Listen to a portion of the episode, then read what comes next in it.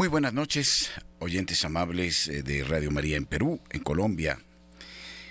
Los eh, martes eh, son ocasión propicia para encontrarnos con Fiorella de Ferrari y dialogar sobre distintos argumentos de actualidad. Nuestro cordialísimo saludo a ustedes que nos acompañan permanentemente.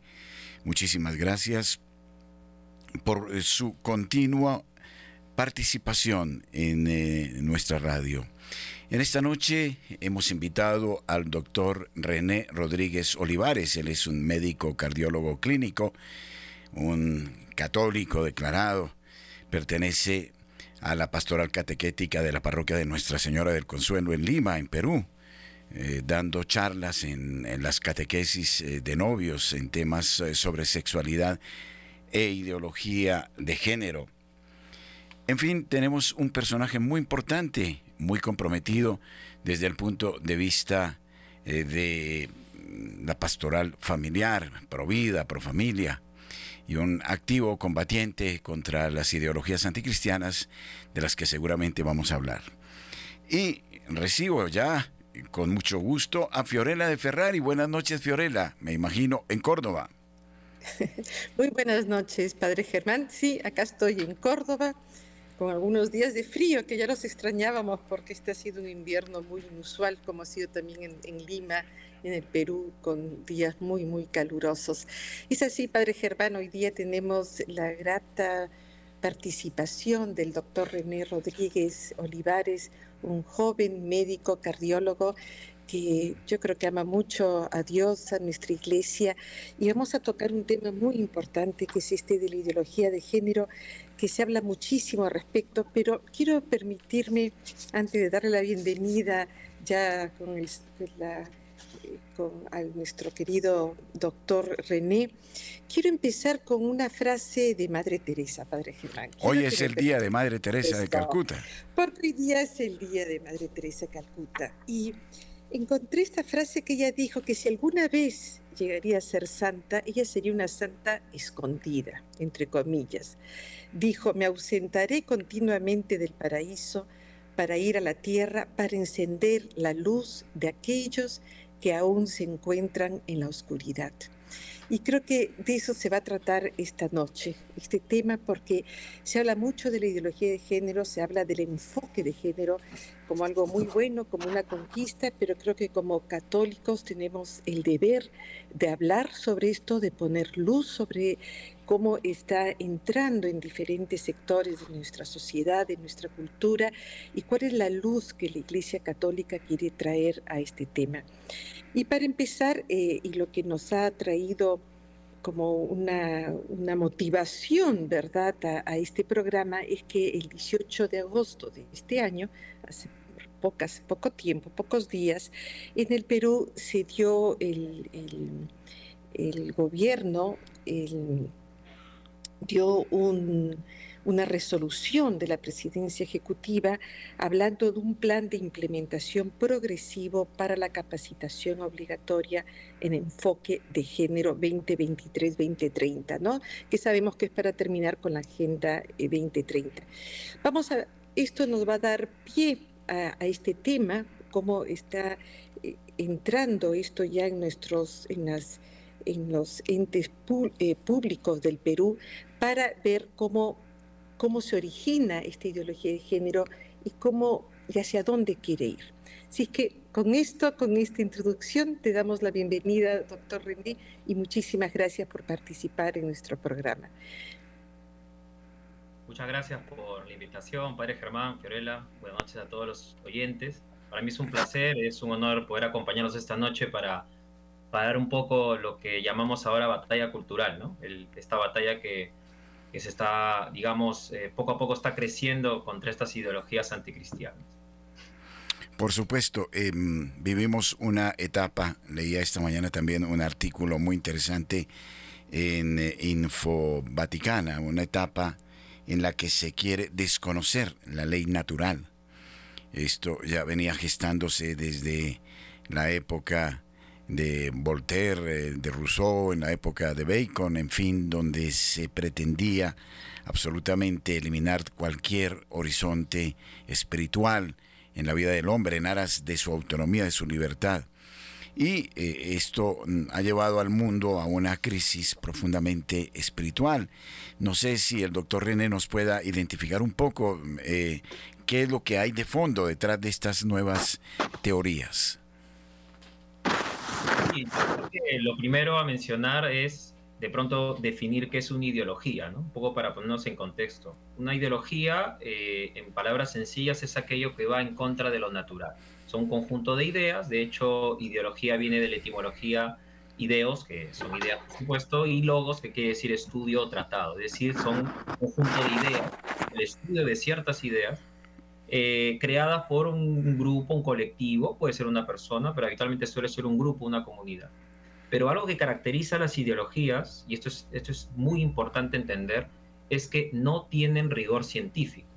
Usted, padre, mencionaba eh, el término ley natural, ¿no? Y ha sido muy pertinente porque justamente las ideologías van en contra de esta ley natural. Sabemos que la ley natural permite que nosotros los seres humanos distingamos lo que es bueno de malo, la verdad de la mentira, ¿no? Eh, eh, digamos, son las normas morales comunes que rigen nuestra sociedad, ¿cierto? Entonces las ideologías lo que hacen es cambiar ese concepto, es como ver eh, de cabeza el, el, concepto de ley natural. Y a su pregunta, digamos, ¿por qué es que hoy en día se está viendo esto de forma uh, creciente? Porque, ojo, esto no es de ahora, esto no es que de pronto vimos un cuaderno en un colegio en otro país y que están introduciendo a los niños, o no, esto viene de años, pero lo que resumiría el por qué es que está tomando fuerza es porque se está inyectando dentro de esas ideologías, ideologías, perdón, poder político, por un lado, y dinero. Es decir, cuando a una ideología le damos esas dos fuentes, tanto el poder político, es decir, convertimos una ideología, que son ideas simplemente, como decía, en política de Estado, o sea, en normativa, en ley, ¿no? Y encima le ponemos dinero, es decir, hacemos que crezca encima esta, esta norma, allí es donde está el problema eh, y es donde pues tenemos que nosotros eh, batallar, ¿no? Ahora, eh, para, para todos nosotros, para comprender, ¿por qué se utiliza la palabra género en vez de sexo? Es importante distinguir primero la definición de sexo, ¿no? Eh, el sexo, y a propósito de lo mencionado, es parte de la ley natural, ¿no? Porque así como sabemos que existe una verdad, una mentira, o sea, podemos distinguir aquello, ¿no? Eh, bueno de malo, el sexo también es un binarismo. Y esto está, y eso es lo que distingue a, diferencia de las ideologías, está, esto sí tiene rigor científico, el sexo sí se ha demostrado, sabemos por genética, por anatomía, etcétera, de que existen solamente dos, ¿no? O hablamos de un binarismo, hombre y mujer. Entonces, este, esta, ah, este concepto de sexo está vendría a ser las características físicas, si queremos, o el fenotipo del ser humano, está inmerso de otro gran concepto que se llama sexualidad. ¿no? A veces cuando uno pregunta este, sexualidad, todo el mundo lo relaciona con genitalidad, ¿cierto? O sea, digamos, el acto sexual, ahora que, bueno, los medios de comunicación y demás. Sin embargo, sexualidad es un conjunto de cualidades de la persona, físicas, psicológicas, sociales, y, de, y estas características físicas justamente las da el sexo, ¿cierto? Ahora, ¿qué cosa es género entonces? Es lo que de pronto la palabrita, ¿no? Porque no se dice ideología de sexo, sino de género. Entonces, el género es una palabra que ha sido, yo diría, manipulada, ¿no? Porque antes hablamos pues del género humano, si se quiere, o el género animal. Sin embargo, género, los ideólogos, eh, es decir, los que comparten estas eh, ideas, pues han definido como aquello que, cómo es que el ser humano se presenta o cómo puede cambiar el ser humano ante la sociedad o ante lo que está expuesto. Si queremos darle palabras sencillas, podemos decir que es como la autopercepción. Es decir, yo soy varón, ¿cierto? Ese es mi sexo masculino, pero yo me puedo autopercibir otra cosa, ni siquiera una, o sea, ni siquiera el otro sexo. O sea, miren, esto realmente es, impactante, ¿no? Porque ahora no solamente hablamos de, digamos, creerme del otro sexo, sino a veces hasta creerme un animal, una cosa. Pero lo que voy es que el género es, digamos, como ellos mismos definen, como una construcción social lo define, ¿no? Como algo que se modifica según el contacto que tiene la persona con el medio, con el entorno, con la cultura. Eso sería... por lo tanto, sería independiente del sexo. Claro, completamente independiente. Es una definición que no tiene ninguna relación directa con el sexo. El sexo es binario y es científicamente demostrado. Pero detrás de esto no existe una intencionalidad, es decir, un eh, tratar de desvirtuar el valor de la familia y de tal suerte que se eh, crea este tipo de conceptos como para generar un híbrido, diríamos, de tal manera que neutralice la realidad que eh, también la dicta la naturaleza de, la propia familia. Así es. De hecho, las ideologías apuntan a ello. Ah, por eso, el otro día leía a Monseñor Juan Claudio Zanauja, que justamente ha sido allá en Argentina, él describía mucho eh, eh, un término que se llama, que, él puso, que se denominó reingeniería social anticristiana. ¿No? O sea, ese, cambio de la sociedad. O sea, ya el ser humano se convierte en un objeto, en una cosa, y es fácilmente manipulable. Y quienes eh, financian estas agendas, porque son varias, la ideología de género es una de ellas, justamente lo que buscan es quitarle esta esencia al ser humano. Entonces, cuál es la forma en la que nosotros podemos quitar esa esencia, esa dignidad a la persona atacando la sexualidad. Entonces ya le dices a la mujer, oye, no te cases, ¿no? Eh, o sea, si utiliza este concepto, y permítame que lo mencione en este momento, este concepto ah, clásico de izquierdas, ¿no? Lo que pasa es que la ideología de género surge en base a ideas eh, de intelectuales de izquierda, mediados del, del siglo pasado, que dijeron, bueno, parece que el tema económico en cuanto a las, teorías marxistas no funciona, entonces vamos a trasladar, como ningún obrero se rebeló contra su amo, ninguna, ¿no? en ningún país se logró ver ese, ese cambio que planteaba Marx, dijeron, bueno, vamos a trasladar esto a lo que sí podría ser, entre comillas, modificable. Entonces cambiaron esa lucha de clases, ¿cierto? Que, nos, que, enseña, que enseñaba el comunismo, a lucha de sexos. O sea, ahora vamos a hacer que batalle el hombre contra la mujer, el padre contra el hijo, ¿no? Y en ese sentido, pues, eh, sobre todo se insiste en el ataque a nivel sexual para desvirtuar esa característica, sobre todo del hombre, eh, diciendo que el hombre es un opresor, que la mujer es una oprimida, por eso que el feminismo juega un papel muy importante aquí, y de esa forma puedes desvirtuar el matrimonio, la familia, etcétera, ¿no? Pero, es distinto la, ideología de género y el feminismo, por lo que tengo entendido, pero sí ha contribuido. Parece interesante lo que el Papa eh, Benedicto XVI mencionó eh, sobre la ideología de género, que dijo el hombre moderno pretende librarse incluso de las exigencias de su propio cuerpo. Se considera un ser autónomo que se construye a sí mismo, una pura voluntad que se autocrea y se convierte en un Dios para sí mismo. Es que es una rebelión no solamente a tu naturaleza, sino también a nuestro Creador, ¿no? a quien nos ha...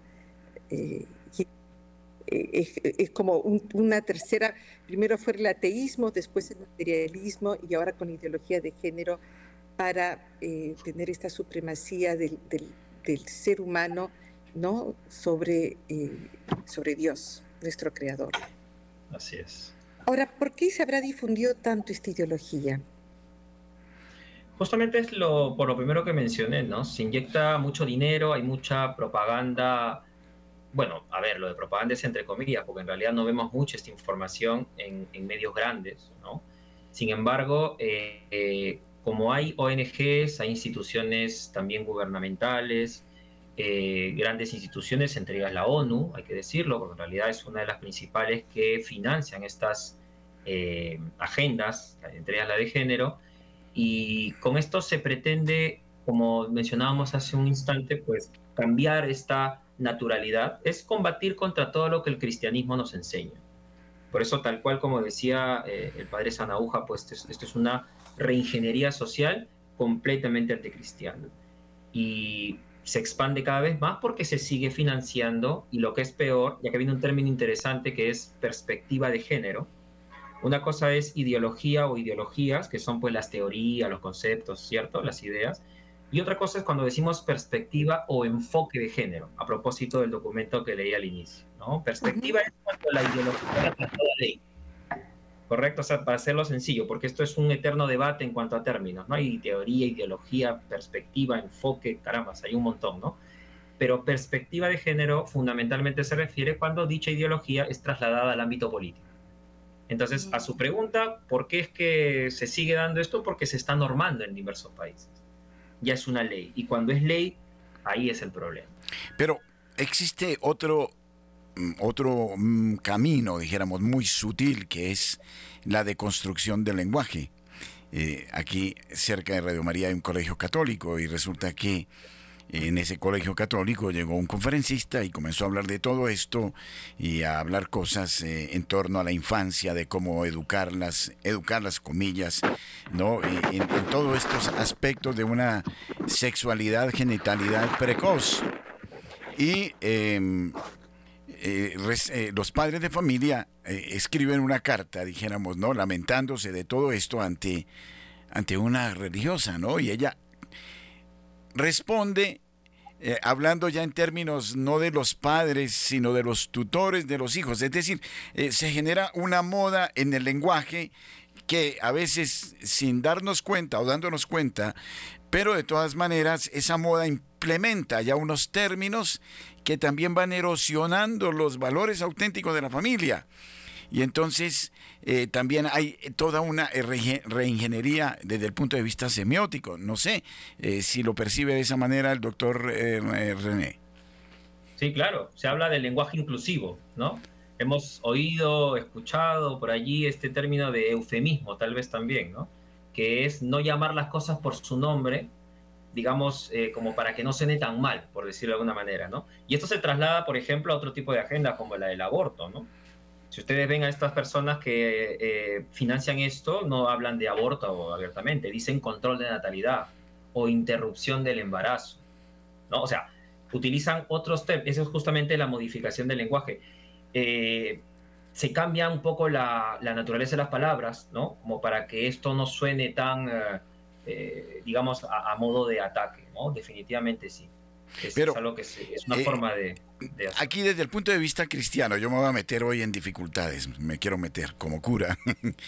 Eh, también me parece que estamos contagiados del mismo lenguaje para estar dentro de esta misma onda. Entonces, ellos, ellas, atropellando también el castellano genuino, ¿no? Em, de repente, con todo este lenguaje inclusivo, una cantidad de cosas en este aspecto. Yo creo que se va a necesitar coraje porque, bueno, se está hablando ahora de la integración de las religiones dentro de un concepto de falso ecumenismo, de los divorciados vueltos a casar, la comunión. En fin, em, adoptamos también los mismos términos eufemísticos, ¿no? El, em, embarazo asistido, en fin, todo esto. Ahí, eh, usted que trabaja con la pastoral, eh, ¿cómo lo siente ahí e, ese aspecto donde tenemos que dar una batalla en el buen sentido de la palabra, ¿no?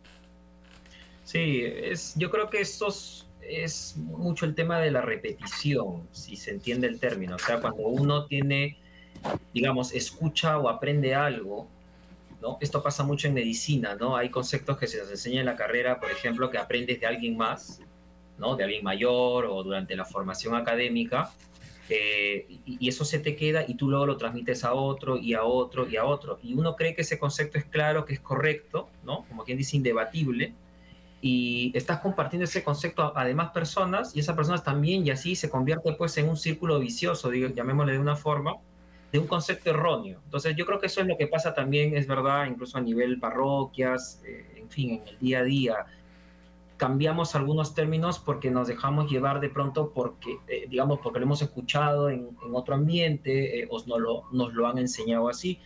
De hecho, esto me lleva a tocar un término que seguro también lo han, lo han escuchado y leído, que es adoctrinamiento, ¿no? O sea, justamente ese término se refiere a, esta repetición constante de ciertas ideas, porque si, vamos, si todos nos ponemos a analizar la ideología de género es completamente absurda, pero cuando lo repetimos, repetimos, repetimos, ¿no? Entonces es como que, caramba, se escucha, se escucha, entonces luego sale en la tele, sale en la noticia, sale algo aquí, allá, entonces es como que las personas empiezan a sentirlo como normal, ¿cierto? Entonces ese es como, ese periodo se denomina adoctrinamiento, ¿no? que justamente es algo que caracteriza las ideologías también. Bueno, hay un problema que, que uno vive en una sociedad y uno quiere ser políticamente correcto, ¿no? Y no, y no ser, estar disonante de todos los demás y, y si uno no habla con esa terminología, entonces queda mal. Entonces se convierte en una presión social y, simplemente uno se adapta a todo ese lenguaje. Y lo que tú decías, Padre Germán, dentro de nosotros también dentro de la iglesia ya hablamos de pastoral de diversidad sexual. ¿Qué significa realmente eso, no? Y qué cosa, qué cosa estamos aceptando también con, con ese término. Entonces, eh, es cierto que, y uno en, los cuestionarios, ¿no? Cuando en los pasajes que uno le compre, bueno, ya no, ya no preguntan sexo, sino género ya no está más eh, la palabra sexo, sino género, ¿no? entonces, eh, eh, yo, yo ya yendo a lo que es la educación, ¿no? En los niños, un poco es plantearnos a qué tipo de educación y qué, qué tipo de sociedad vamos a ver de acá a 20 años. ¿Cómo se va a transformar esta, esta eh, mirada de sí mismo de, nuestros niños. ¿Cómo lo ves, eh, eh, doctor? Justo al grupo de los niños es a quienes se ataca porque son las personas más vulnerables de nuestra sociedad. Yo, desde que tengo su razón, siempre he dicho de que lo que nos enseñan de pequeños es lo que marca nuestra adultez, nuestro futuro, nuestra forma de pensar. por eso que todo viene de casa. Entonces, aquí eh, lo que se busca como parte de esta, de esta agenda, que es la ideología de género, es también quitarles esencia a los padres, ¿no? Quitarle esa, esa potestad de educación de los padres sobre sus hijos. Entonces se empieza a, inyectar la ideología en los colegios, ¿no? En los cuadernos. Mencionaba Fiorella eh, esta educación, digamos, hablemos un poquito de lo que es educación sexual integral que se está dando en algunos países. Todavía eh, aquí en Perú por lo menos hace cuatro o cinco años se discutió, no se aprobó, pero ahora se ha, se ha puesto nuevamente las cartas sobre la mesa a discutir. Entonces a ellos es a quienes se les eh, ataca porque ellos son los que están como que en esa etapa de aprender, ¿no? Vivir, miran aquí, lo que tú le dices, eso captan. Entonces es ese grupo poblacional al que al ser vulnerable es más fácil el adoctrinar, ¿no? Que es lo que comentaba previamente. Respecto al futuro que mencionaba, pues justo para eso está este término que, hoy en día ha cogido fuerza, que es la batalla cultural. Yo digo, esto es batalla cultural, pero es una guerra espiritual. Porque no basta solo con conocer, informarse, sino tenemos que, bueno, orar muchísimo. Definitivamente el, ataque es hacia, hacia la iglesia, hacia Cristo, hacia su doctrina, hacia, hacia todo lo que, lo que Jesús nos enseñó. Entonces tenemos que unirnos, esto es unir fuerzas, ¿no? Eh, para evitar ese futuro distópico, ¿no? Podemos darle un, término distópico al que nos quieren llevar, ¿no? Eh, y la batalla es eso, es, salir, es, informar, volver a informar, insistir, eh, marchar si es posible, diría yo también, y cuidar a nuestros hijos. Los niños son los que sufren estas consecuencias porque lamentablemente a veces uno se pregunta ¿y dónde están los padres? Pero ahora resulta que el Estado le está diciendo a los padres, por si acaso tus hijos no son tuyos, los hijos son de nosotros. Entonces nosotros educamos y ustedes, bueno, pues son solo procreadores. De hecho, hace una semana hay un eh, este, trans que está en el gobierno americano, acaba de proponer una ley para quitar la palabra madre. O sea, se dan cuenta al nivel que llega, sí, eso es hace una semana, no recuerdo el nombre ahorita de, este, de esta persona, porque ya no, ya no dicen, por ejemplo, eh, la mujer menstrua, ¿verdad? No, ahora se dice persona menstruante o persona gestante, ¿no? O sea, es un cambio cultural realmente terrible al que nos estamos exponiendo y tenemos que evitarlo. Y el propósito de esta conferencia, precisamente esta entrevista, es ese, queridos oyentes, que estemos muy atentos al uso del lenguaje, de las, a entender bien las proposiciones que se nos plantean y a darle a cada palabra su, su recto significado. Pero yo, ante la pregunta que hacía Fiorella, ¿qué sucederá en 10, 15, 20 años? Voy a ser un poco extremo con los padres Imagínense que con este juego del sexo sin sentido y de la precocidad, ustedes envían a los colegios a sus hijos. y entonces la sexualidad va a ser, o la genitalidad vendida como algo normal, como un mero apetito. ¿Qué les espera a estos niños y a estos padres? Eh, talleres de, violencia sexual eh, eh, llevada al extremo. En fin, ¿cómo preveemos qué tipo de, situaciones morales, psicológicas se van a venir con este proceso? que está desnaturalizando, que está quitando el sentido del afecto en la relación humana, doctor. Sí, el daño psicológico es inminente, ¿no? Porque no todo es, eh, digamos, médicamente hablando, no todo es cuerpo, sino es cuerpo y mente. Nuestro cerebro eh, se forma en base, sí, a todo aquello que captamos, ¿no? Recibimos información y también aquello que, nosotros mismos con eh, la práctica y demás, dependiendo de lo que nos dediquemos, aprendemos.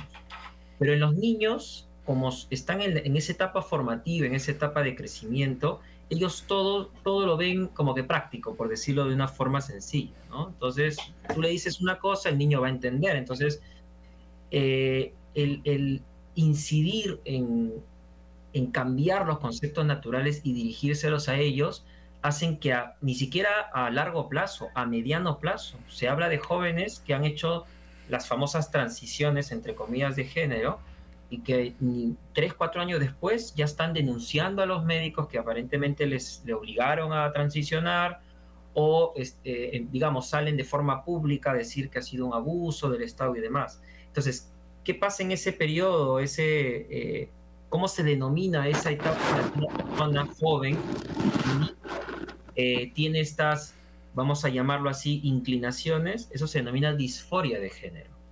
O sea, la disforia de género está en el DSM-5, que es, digamos, la normativa mundial en cuanto a trastornos psiquiátricos, que define esa etapa entre los 3 hasta los 12, 14 años en el que una persona, o sea, un joven, un niño, de 3 a 14 es niño, evidentemente, puede sentir cierta atracción, ¿cierto? O sea, digamos, hacia el otro sexo. Eh, ¿Y qué es lo que se hace ahora? En vez de, eh, digamos, ayudarlos, llevarlos pues al psiquiatra, decirles, oye, estás equivocado, déjame ayudarte. No, lo que se hace más bien es lo contrario. Se apoya para que se hormonicen, para que se operen y demás. Entonces, el daño que se genera en ese momento no se siente, porque el, niño o la niña está eufórico, dice, caramba, soy, soy, un niño atrapado en el cuerpo de una niña, dice, ¿no? No se han escuchado esa frase. Y luego pasa el tiempo, como le digo, que no es largo, es mediano, y se dan cuenta que eso era algo pasajero, como lo es la disforia de género. Se presenta entre un 3 a un 10% aproximadamente de los niños. Y cuando llegan a ese momento en el que se dan cuenta que se han hecho daño, que se han mutilado, ¿no? que se han introducido sustancias que no van para su organismo, ¿a qué, a qué, a qué va a conducir ello? Por ejemplo, al suicidio. ¿no? Hoy en día el suicidio se ha magnificado de manera terrible a raíz de estos entre comillas, cambio de sexo, ¿no? Ya que el sexo no se cambia, pero así le llaman. Así es. A ver, doctor, quiere decir que esto puede ser una tendencia natural, que esto se da que en, la adolescencia, eso se en la etapa más en la en la pubertad, ¿verdad? En la, pubertad. Y entonces, digamos que tradicionalmente, ¿qué, qué cosa tenía que hacer? Los padres tenían que acompañar a, al hijo y a la hija, los, eh, habían psicólogos, mentores, ¿cómo es que, que se afrontaba antes? Yo digo antes porque ahora es como que el paso es mejor, te cambias de sexo, ¿verdad? O sea, claro, estamos... Tal vez nos falta un conocimiento de esas características también. Claro, estamos en, estamos en la era del facilismo, ¿no? O sea, como, como usted dice, pues, este, ah, más fácil es cambiar de sexo y ya está. Y claro, eso lleva a lo que hablábamos. Eh, la disforia efectivamente es una, no en todos, es un porcentaje muy bajo, pero es, una, ah, es un trastorno que sí se puede presentar en cierto porcentaje en niños. Entonces lo que nos compete ¿no? es guiarlos. Esto es el ejemplo que, que, pongo aquí es lo que sucede con una persona que, que, digamos, es delgada y se mira al espejo y se siente obesa.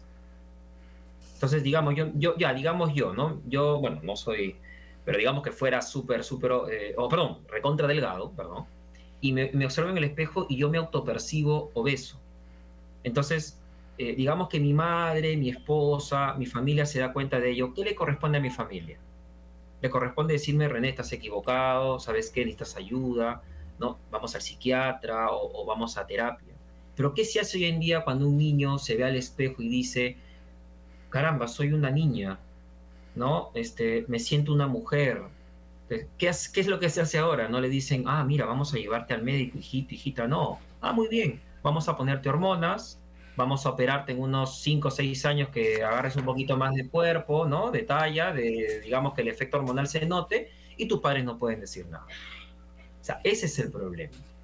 ¿No? no creo que con el ejemplo se, se entiende claro, ¿no? Hoy se agrede la ley natural, y, pero hay hipocresía también, porque se habla del calentamiento global, se habla de la política ecologista, pero se agrede la ley natural eh, todo, eh, ya lo decía Benedicto XVI, hemos caído en un relativismo donde ya no hay una doctrina de base, no hay una verdad fundamental por la que tanto se preocupaban los clásicos griegos, por ejemplo, ¿no? de encontrar un fundamento, la verdad. Y esto lleva a un relativismo tal que hace que finalmente eh, la sociedad, no solo en el aspecto sexual, en el aspecto de la familia, sino en todos los órdenes, eh, se eh, atomice, diríamos, ¿no? Y esto no se ve solo en Perú o en Colombia, ¿no? Es ya a nivel mundial. Y en ese sentido vuelvo a, mm, a, manifestar mi preocupación desde el punto de vista de la fe, porque es que nos estamos contemporizando, ¿no? Se dice que hasta el Papa eh, Benedicto XVI había una contracorriente cultural que enfrentaba esto en aras de la dignidad de la persona humana, pero ahora vemos todo lo contrario, es decir, como que hemos capitulado ante esto, y esto me parece que es mucho más preocupante dentro del ámbito católico. Eh, aquí creo que se nos exige, ¿no? como diría Jeremías en, la pasada, el pasado domingo, una actitud de, coraje, eh, no sé, un, eh, el doctor René, que es experto, pues es médico y al mismo tiempo trabaja en la pastoral familiar, mm, debe sentir esa presión también, o no, o, no eh, frente a lo que se propone hoy. Sí, muy pertinente lo comentado, padre, este relativismo moral. Benedicto XVI lo dijo clarísimo, eso es lo que estamos viviendo ahora el que cada quien busca su propia verdad, hace lo que quiere, entonces lo que a mí me parece es y lo que a ti te parece, pues ya está, no importa. Y esto, como, como mencionábamos, pues es una deconstrucción de la realidad. Y sí, es verdad, hoy en día en estos tiempos, e inclusive dentro de la iglesia, vemos muchas actitudes que distan mucho de lo que veíamos hasta hace algunos años eh, en cuanto al respeto al magisterio, ¿no?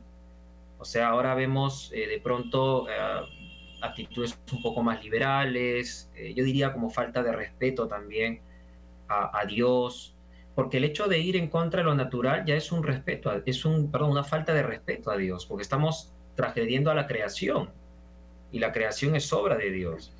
Entonces, por eso también el otro día leía un post por ahí en redes que hablaban pues que estas ideologías son satánicas yo creo que podríamos decirlo de esta forma, ¿no? Eh, decía por ahí un filósofo que lo que es de Dios es de Dios y lo que no es de Dios es del demonio. Entonces, si lo, si lo que es de Dios es lo natural y como personas, más aún cristianos, católicos, eh, nos compete defender esto natural. Imagínense todos, todos aquellos que apoyan estas cosas que van en contra, simplemente están yendo en el camino, pues, del demonio, ¿verdad? Y, y es ese relativismo moral, digamos, ese es la madre, es el sustento de todo lo que viene después. Y el cambio climático, a propósito de lo que mencionó padre, es, eh, como dice mi compatriota eh, Nico Lucas, él expone mucho sobre el tema de transhumanismo, que es, una, que es otra agenda, pero él dice que la agenda climática, de hecho, es la madre de las agendas. ¿Por qué? Porque hacen, nos hacen creer que el ser humano es el que está dañando el planeta. Entonces, ¿y eso a qué lleva? A que, allá, ah, si el hombre está dañando el planeta, entonces debemos tener menos humanos. Entonces, ¿cómo hacemos para que tengamos menos humanos? Aborto. ¿De qué otra forma puedo hacer de que tengamos menos humanos? Ideología de género. ¿Por qué? Porque ya no uno hombre-mujer, chao matrimonio. Ya no hay matrimonio, no hay hijos. Uno mujer-mujer, hombre-hombre, ya no hay procreación. Cultura de eugenesia. O sea, todas se correlacionan, ¿se dan cuenta? Entonces son diferentes agendas. Y bueno, pues ahí es donde tenemos que dar esta batalla cultural. Y yo creo que acá lo más delicado es que hoy día vivimos en una mal entendida libertad del sentir y del querer, ¿no? Porque en definitiva es, el Dios es, bueno, yo quiero, yo siento, y, en esta cultura también de la fluidez, de la liquidez, es como decir, yo me siento esto, yo me siento lo otro, y por lo tanto nadie va a entrar en mi libertad, ¿no? Porque también esta, esta malentendida libertad, porque al final uno se está haciendo daño. Y esto que decías, eh, padre Germán, del, tener como coraje, ¿no? De hablar. Hoy día también, recordando a Madre Teresa, leía cómo las, las misioneras de la caridad tuvieron el coraje de decir en Inglaterra y también en la, India de cerrar sus, sus eh, em, orfanatos porque eh, ellas no aceptaban que los niños fuesen adoptados solamente por mujeres, o, sea, por un padre o una madre, porque ellas dicen un niño tiene derecho a tener un padre y una madre. Bueno, dentro. Entonces, y, cerraron, ¿ah? cerraron en la India, cerraron en Inglaterra para no em, seguir esta ley o esta imposición del gobierno que estaban obligados a dar eh, niños a solamente a una mujer o a un hombre, ¿verdad? Entonces, eh, eh, son, son actos de, mucho valor, ¿no? Y de una de, de decir hasta acá, con, todo el amor que ellas tenían a, a, estos niños, ¿no? Y niños abandonados.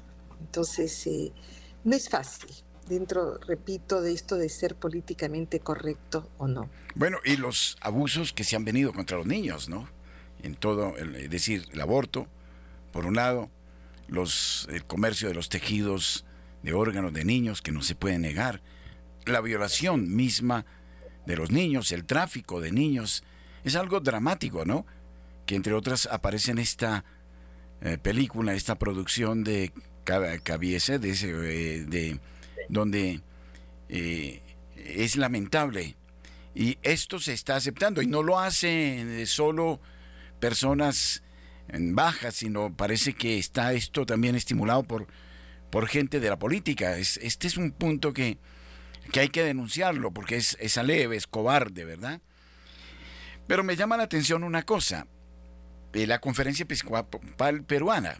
Voy a leer unos fragmentos muy interesantes muy interesantes. Eh, la Comisión Ad hoc de la Mujer, la Comisión Episcopal de Apostolado Laical, dice lo siguiente en el Perú. Se ha estado oyendo durante estos últimos años la expresión género y muchos se imaginan que es solo otra manera de referirse a la división de la humanidad en dos sexos. Pero detrás del uso de esta palabra se esconde toda una ideología que busca precisamente hacer salir el pensamiento de los seres humanos de esta estructura bipolar. Los proponentes de esta ideología quieren afirmar que las diferencias entre el varón y la mujer, fuera de las obvias diferencias anatómicas, no corresponden a una naturaleza fija que haga a unos seres humanos varones y a otros mujeres. Piensan más bien que las diferencias de manera de pensar obrar y valorarse a sí mismos son el producto de la cultura de un país y de una época determinados que les asigna a cada grupo de personas eh, una serie de características que se explican por las eh, conveniencias de las estructuras sociales de dicha eh, sociedad, ¿no? quieren rebelarse contra esto y dejar a la libertad de cada cual el tipo de género al que quieren pertenecer. Bueno, más adelante dice, toda la moral queda librada a la decisión del individuo y desaparece la diferencia entre lo permitido y lo prohibido en esta materia. Las consecuencias religiosas son también obvias. Es conveniente que el público en general se dé clara cuenta de lo que todo esto significa, pues los proponentes de esta ideología usan sistemáticamente un lenguaje equívoco para poder infiltrarse más fácilmente en el ambiente mientras habitúan a las personas a pensar como ellos. Este librito puede ayudar mucho en precisar conceptos y llamar a una toma de posición con respecto a la mencionada ideología. Monseñor Oscar Alzamora Reboredo, obispo auxiliar de Lima, miembro de la CEAL. Bueno, muy interesante esto, ¿no les parece, eh, doctor eh, René?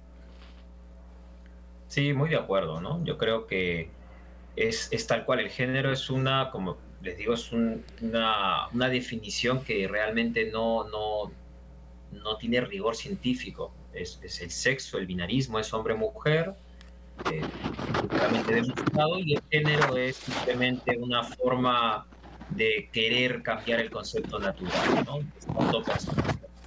Y lleva obviamente a este a esta cambio de moralidad, lleva a este desorden en la sociedad, ¿no? Aquí lo crítico es que esto se, se institucionaliza cada uno de nosotros de alguna forma nos vemos obligados a tener que aceptar estas políticas.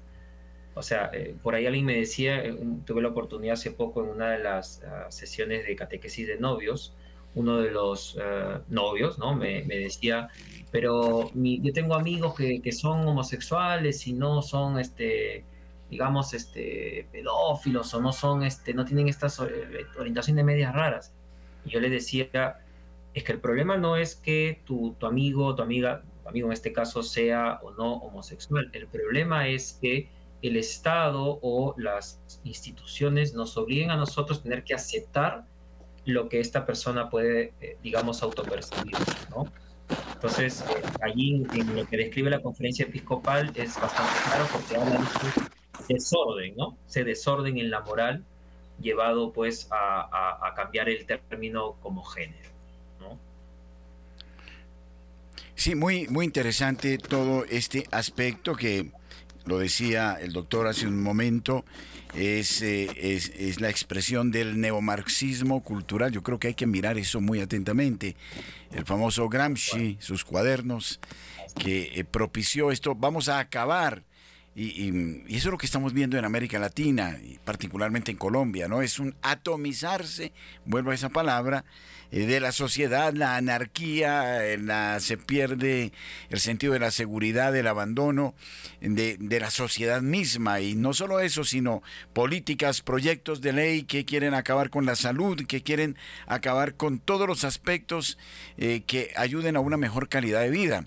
Creo que también este aspecto de la ideología de género lo tenemos que enmarcar en toda esta realidad que compone una agenda global eh, de desastre, de anarquía. Y ante eso, eh, creo que, como sugería Fiorella, de, tenemos que salir de esta zona de, comodidad, de equidistancias para asumir una actitud mucho más clara. Yo creo que eh, lo importante también, como ellos usan las palabras permanentemente, es crear estos espacios permanentemente también para que la opinión pública se entere por dónde va la cosa, doctor René. Completamente de acuerdo. Eh, comentaba lo del neomarxismo, ¿no? Es que Gramsci, Escuela de Frankfurt, ¿sí? finales de los años 20, cambiaron un poco el concepto marxista clásico del concepto económico, vieron que no funcionaba, como les decía, dijeron esto no, no lleva ningún, eh, no da lugar. Entonces dijeron, bueno, vamos a trasladarlo a la cultura. ¿no? Y, por eso es que muchos de los ideólogos, eh, muchos de los que apoyan esta agenda, son del ala de izquierda, justamente, ¿no? Con ciertas variantes, por supuesto, ¿no? Hoy en día todas, la sumatoria de, estas agendas se le conoce como progresismo, ¿no? El progresismo, yo creo yo, creo yo es, es la corriente actual que resume un poquito uh, todos los estas vertientes eh, nuevas, ¿no? Que, que, están yendo un poco en contra, ¿no? Y sí, de acuerdo con, con lo que comentaba uh, Fiorella, ¿no? Tenemos que que bueno, que levantarnos, tenemos que, que yo creo que el objetivo principal es evitar que, se siga imponiendo. Yo sé que en otros países, Argentina, Colombia, eh, Argentina creo que tiene un ministerio de, de igualdad inclusive, ¿no? Eh, yo les comento, ayer, por ejemplo, aquí en Perú ha salido un proyecto de ley para que se dé este, entre comillas, matrimonio igualitario. Un grupo de congresistas progresistas están planteando para que pues, se dé esta, esta opción aquí. Entonces, se dan cuenta cómo una cosa va trayendo a otra, ¿no? Documento tras documento de forma continua. Entonces, tenemos que parar desde la raíz, porque cuando algo se institucionaliza, ahí es un poco más difícil, ¿no? Ya combatir desde el punto de vista político es, es más difícil, no imposible. De la mano de Dios nada es imposible, pero en lo político es complejo. Entonces, nuestra meta es ahora, Padre Germán, tenemos no muchos minutos, pero al menos por unos cinco minutos, ¿qué te parece si invitamos a nuestros oyentes a hacer una pregunta o hacer comentarios? Para el Perú, quien quiera llamar eh, desde fuera de Lima, va a ser el 01 20 48 720, 20 48 720, o pueden mandar un mensaje al WhatsApp 914 05 11 11. 914 05 11 Y en Colombia, 746-0091, 601 746-0091. Vamos a ver, eh, ojalá que los oyentes también establezcan sus criterios, son sumamente valiosos. creo que ya tengo aquí en Bogotá a alguien que establece comunicación con nosotros. Buenas noches. Buenas noches, Padre Germán. Una bendición allá al doctor René y a Fiorella. Bueno, me habla María desde Cali. Sí, María, bienvenida. Eh, la, gracias, padre. La cuestión es sencilla. En la medida que se erosione la familia, ¿qué queda? Desierto, la nada. Esa es la gran agenda. En la medida que, que el diálogo se interrumpa porque hay confusión, ¿qué nos queda? Nada. Y si seguimos destruyendo nuestros preceptos sobre Dios, como lo mencionó el doctor René, entonces, ¿quién nos va a quedar? ¿Quién nos va a quedar? Eh, me ocurre algo, yo donde vaya en mi transporte, eh, utilizo el masivo, eh, no me interesa. Siempre voy haciendo mi, mi rosario a la ida y a la venida, porque es la manera de evitar, para evitar agresiones, comentarios inoportunos y lo que usted dice. Incluso eh, eh, la forma de expresiones mm, que se utilizan en, en, los mismos católicos ya se están escuchando. La confusión es total. Confunde, ¿cómo es? Eh, confunde y reinarás y, así nos tienen divididos. Muchas gracias, bendiciones a todos, gracias por ese conocimiento y, ese compartir a través de esta bendición que es el la Radio María. Muchísimas gracias a usted desde la ciudad de Cali. No sé si ya Fiorella tenga alguna comunicación desde Perú. No, todavía no. Sí. Eh, no tenemos. Pero lo que dice mm, acá nuestra querida oyente, que es cierto, esto todo crea confusión, ¿no? Regresando esto de la educación de los niños, em, como estaba leyendo también un documento de, la Comisión de Educación del Vaticano, eh, que, lo, han nombrado hombre y mujer los creó, ¿no? Yo creo que en la Biblia es tan, es tan claro, ¿no? Hombre y mujer los creó. Una vez lo escuché también a, a un protestante y yo decía, es así, el problema es que ahora somos no sé cuántos, porque es LBGTQ, no sé cuántas letras. Y, y, a mí me da eh, esta confusión, a mí yo siempre siento como compasión de los niños, ¿no? En, en, esta búsqueda de eh, que puedan tener, entrar en una crisis, ¿no? Las crisis vienen en cada ser humano, nos cuestionamos tantas cosas, pero que en toda esa serie de, planteamientos que un ser humano se hace, en tantas, eh, que es lo normal, que también tenga que venir la confusión de quién soy, ¿no? ¿Soy hombre, soy mujer o qué soy? Y entonces eso sí eh, entra, eh, bueno, hace que la persona sea más frágil, ¿no? Y, y más fácil, yo pienso, de manipular también, en definitiva. En ese en esa línea de pensamiento de Fiorella, me pregunto yo. Sí, pueden decir lo que quieran, eh, del género, de las diferencias, de que cada uno elige lo que quiera, pero la naturaleza es la naturaleza. No solo por el hecho de que existe el hombre y la mujer, sino que existe una psicología que es inherente al propio sexo. Entonces también desde el punto de vista psicológico vamos a, o preparémonos para una cantidad de patologías impresionantes porque tarde o temprano van a aparecer estas disfunciones, ¿verdad? Entonces, creo que aquí habría que trabajar mucho eh, el método preventivo, doctor René. Sí, perdón un ratito, antes que responda, eh, doctor. Tenemos una llamada de Karen desde Lima. Muy buenas noches, Karen. Adelante. Buenas noches, ¿qué tal? Eh, bueno, yo quería comentar eh, algo muy personal. No estoy muy de acuerdo con todo lo que han mencionado tanto usted, Fiorel, el padre y el doctor René. Eh, me pasa que yo tengo un pequeño de cuatro años y aquí en Lima, bueno, está en, un colegio católico, ¿verdad? Pero a pesar de que, si bien es cierto, el doctor mencionaba que ya hay proyectos aquí en el Perú no todos estamos muy pendientes de ello, cosas que deberíamos hacerlo. Pero espacios como este nos permiten eh, conocer más del tema para poder abordarlo con nuestros niños. Si bien es cierto, mi pequeño aún tiene cuatro años, eh, yo estoy un poco más pendiente ahora al, al escuchar, enterarme de estos temas, de lo que le enseñan, eh, de esto que también están queriendo enseñar estos temas al, tema público, probablemente luego venga a los profesores y si bien es cierto, como dice el doctor René, cuando esto, pues si es que esto se llega a institucionalizar, ¿cómo vamos a, ir en contra de ello? ¿no?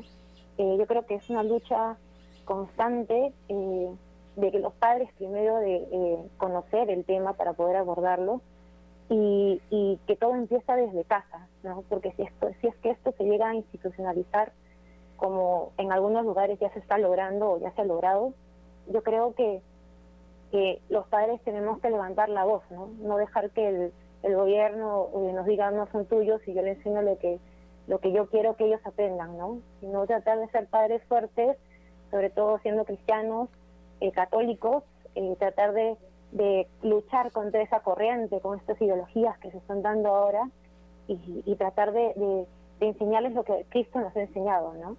De luchar, porque efectivamente estamos en un mundo en el que, como decía Fiorella al inicio, ¿no? eh, nos lleva como la corriente, ¿no? Es un poco difícil luchar en contra de eso, pero tal vez no no no no, no tratar de, eh, tomar las palabras, incluso como mencionaban los, el doctor de, cambiar las palabras como para no, no sonar un poco fuera de lugar, ¿no? Yo creo que incluso si la iglesia está como que acomodando algunas palabras, deberíamos ponernos un poco más fuertes, ¿no? Es difícil y nos va a costar mucho, creo yo, y vamos a tener mucho en contra. Pero creo que si, si lográramos que en un solo movimiento de mantenernos como lo que es natural, yo creo que podríamos lograr mucho en contra de esto que están tratando de hacerle a nuestros niños y jóvenes. Eso quería compartir. Muchas gracias, Karen, por tu importante participación. Doctor René, si le quieres contestar, por favor, a Karen. Sí, yo creo que ha comentado tal cual el, el digamos, lo que los padres tienen que hacer hoy en día. Esta es una batalla cultural que se extiende no solo a aquellos que de pronto pues estamos a nivel del, de lo que es parroquia, pastoral, sino todo el mundo. Es una unión entre eh, todo tipo de, personas, profesionales o no. Esto es ir en contra de la corriente, pero de esa corriente ideológica que nos quieren imponer. Y a lo que mencionaba un poco el padre Germán, pues eh, ahorita lo importante es la cultura de prevención ¿no? Esto es eh, como si fuera una vacunación a propósito de, de lo que hemos estado inmersos hace, hace, un poco tiempo con la pandemia. Uno con una vacuna lo que hace es, te presento al virus o al germen, te lo inyecto para que luego cuando te expongas a él, eh, ya sé, digamos, tu cuerpo sabe cómo actuar. Esto es parecido. El, batallar contra estas ideologías es, a manera de vacunación, informarse. Tenemos que conocer. Eh, estos medios, como bien decía ella, son propicios para justamente aprender sobre esto y por supuesto transmitir y transmitir y seguir transmitiendo eh, de tal manera que más personas, sobre todo los padres de familia y de los de niños pequeños con más razón, tengan conocimiento. Así que yo diría que lo más importante es la cultura de prevención también que lo vamos a tener, el doctor va a tener un programa en, la radio, en Radio María, pero de eso vamos a hablar en otro momento. y tenemos una llamada de Julia desde Cañete y con esto vamos a tener que terminar el programa porque tenemos que ser bastante puntuales. Claro. Muy buenas noches, Julia, desde Cañete. Buenas noches, hermanos. Contenta y emocionada. Primera vez que llamo, pero siempre escucho su programa, que son muy importantes para la familia yo quería decirles, ¿no? Desde hace mucho tiempo, mucho tiempo, la familia ha sido atacada. Desde que se veía por televisión esos dibujitos animados parecían aparentemente inocentes, que se veía un personaje que por un lado era hombre y por el otro lado era mujer. Entonces creaba en los niños una duda. Entonces ahí estaba el trabajo del padre, de la madre, decirle esto es así, es hombre, es mujer. Y siempre les he dicho a mis hijos, y ahora ellos son mayores, ahora tengo un nieto, decirle, mira, en la casa se enseña una cosa, pero cuando vas a la calle, la calle, el mundo es como una jungla, que te encuentras con diferentes personas, personajes, que atacan a la familia, atacan a los niños. Entonces ahí está nuestro papel de rezar y pedir mucho al Señor, a la Virgencita, que nos ayude a tener fuerza, a enfrentar eso que se presenta en contra de la familia. Agradezco mucho al padre, a la hermanita Fiorella y al doctor este programa. Y no debe ser el único, debe haber más. Por favor, disculpen que les hable así, pero he estado corriendo para poder llamar. no, Julia, muchísimas gracias. No, todo lo contrario. Gracias. Y, sí, ya vamos a hablar en, la radio en Perú cuando van a ser los... El doctor René va a iniciar con, con nosotros. Pero tenemos que finalizar esta hora. Muchísimas gracias, eh, doctor René, eh, por, este, tu, por tu participación. Padre Germán, ¿quieres... Eh, sí, siento yo que... Por favor. Siento que este debe ser un punto de partida eh, en Perú, en Colombia, para estar permanentemente no solo informando, sino educando ¿no? en los auténticos valores. todo lo que juega en beneficio de la ley natural juega en beneficio del ser humano, ¿no? Eh, Hildegarda de Bingen eh, dice a ese propósito que el ser humano está hecho para ser feliz, en unidad con, con el cosmos, eh, con, ¿no? es una lucha del vicio contra la virtud y si permitimos eh, sembrar virtudes, eh, pues la, vida va a tener significado. De, otro modo, esto nos está llevando a un niquilismo ¿no? colectivo, a una situación muy difícil. Doctor, muchísimas gracias. Ha sido interesante, sumamente claro y creo que seguramente, como lo decía el oyente, vamos a tener oportunidad de seguir eh, hablando de estas cosas y me parece fundamental. Muchísimas gracias. Muy bueno. Gracias, queridos oyentes, y Dios mediante estaremos con ustedes el próximo martes. Felicidades, hasta, hasta pronto.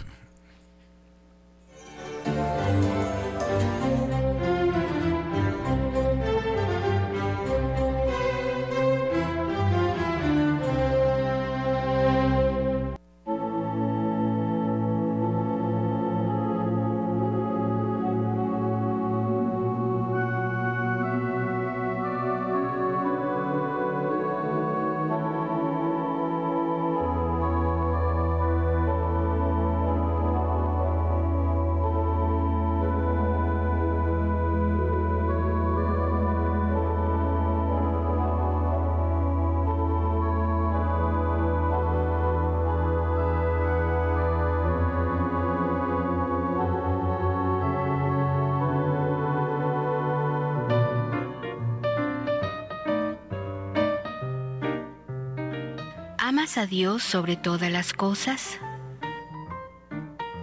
9 de la noche.